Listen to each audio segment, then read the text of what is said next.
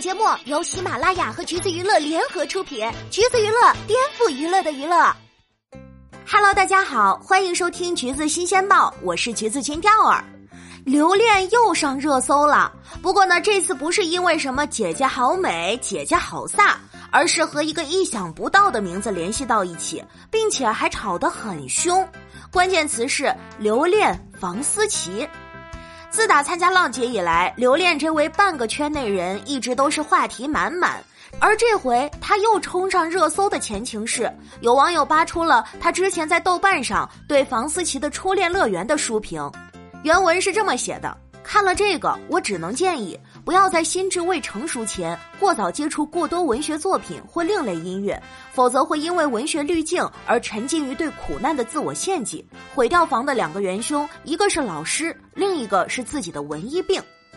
平心而论，其实呢，这短短的几行字并没有太过极端的言论。或许留恋本人都尚未来得及通过这不到五行的文字表达清楚自己的看法，结果呢就生生被炒到了热搜第一。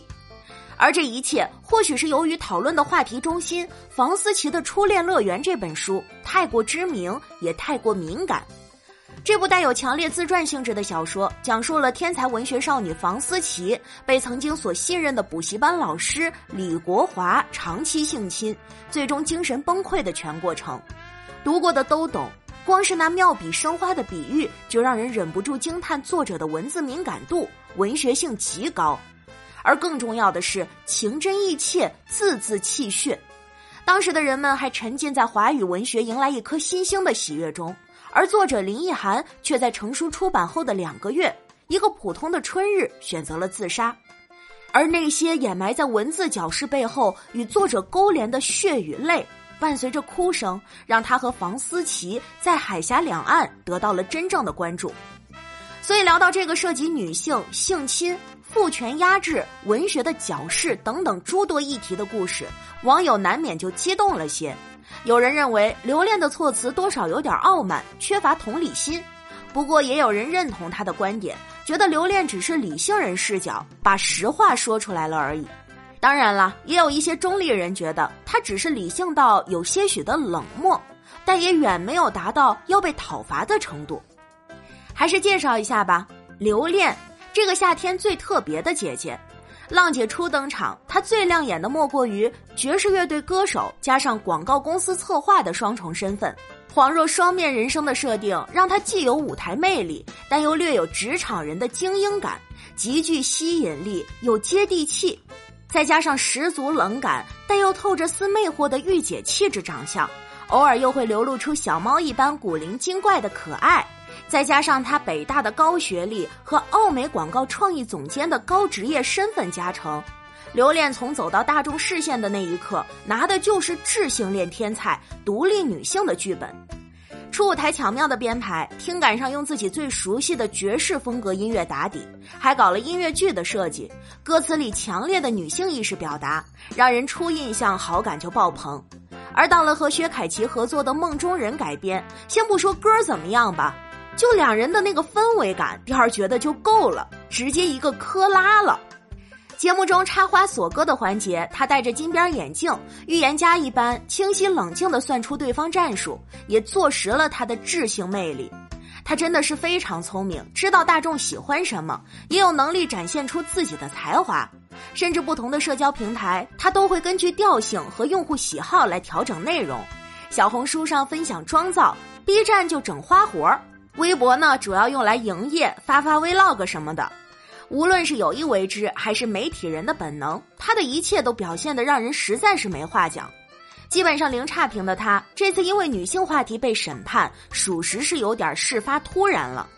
特别是与以往大众眼中的女性先锋形象有所偏差，大众的第一反应都是他竟然这样认为。平心而论，第二只能说人还是有写书评的自由吧。他完全可以有自己的理解，网友当然可以认同或者不认同，但是把人家三年前的书评翻出来，不分青红皂白，上升到人格有问题，是不是就有点过了？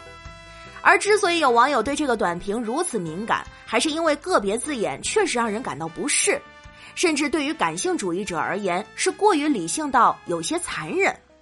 人确实是该合适的年龄段接触相应的文学，这点无可厚非。不然为何会有“少不读水浒，老不读三国”的俗语呢？可敏感纤弱也绝不等于文艺病，共情能力强也完全不是错。林一涵本人是对文字的巧言令色发出过疑问的，甚至他也在反思，包括房思琪的初恋乐园，经过大量的比喻等笔法叙述，反而使得李国华的侵犯与房思琪的抗争变得暧昧而难以分明。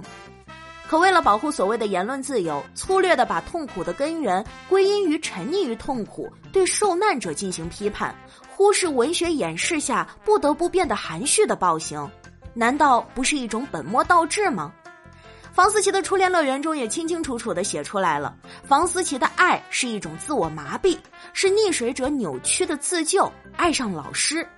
但这种如同自我厌弃般的思想没有得到重视，也没有得到及时的救助。最后悲剧酿成。倘若世人不问是谁造成了罪孽，是谁对痛苦视而不见，是谁忽略了性教育的存在，是谁纵容了上位者无孔不入的压制，然后再倒打一耙说房思琪都怪你，是你着迷于这场自己像恶魔的献祭，这无异于再一次的伤害。当然了，相信留恋的本意也绝不是批判房思琪。他所指的更像是那些把学识当作烈焰武器，给侵犯冠以糖衣的个体戕害，就如同作者林奕涵本人所言，胡兰成、李国华这类人的本质，以及那本不应该存在的受害者的悲剧。但正是因为由于缺乏了最后一句叩问，才会让人觉得他把房思琪的痛苦和林奕涵的悲剧混淆一通，缺乏同理心。而实际上，在流连未成名的时候，在他力所能及的能够为女性发声的场合，都有着他作为女性本身的表达。而现在再去讨论他在私人语境中写下的书评是否值得被推敲，已然没有那么大的必要了。解释一下哈，意思是不要呼朋唤友去攻击他了。你可以不赞成，在他的书评底下跟他辩论，但是给顶上热搜讨伐，属实没有必要。而关于林奕涵之问，也就是文学是否是一种巧言令色，这个问题牵涉太多，难以简述，个体的感受也有千差万别。但是在书评事件中，有两点是可以确信的：随随便便评论文艺病确实是不妥当，换种表达会更合适。再者就是一千个人眼中有一千个哈姆雷特，接受和尊重自我表达，也不能对非主流声音报以全盘抨击。讨论至此，也只能祝大家能够努力像林奕涵在他自己婚礼的致辞上所言所期望的那样，成为对他人的痛苦有更多想象力的人。好啦，今天的节目呢就是这样了。如果你想获取更多有趣的娱乐资讯，欢迎搜索关注“橘子娱乐”公众号，时髦有趣不俗套，就在橘子新鲜报。我们下期再见喽。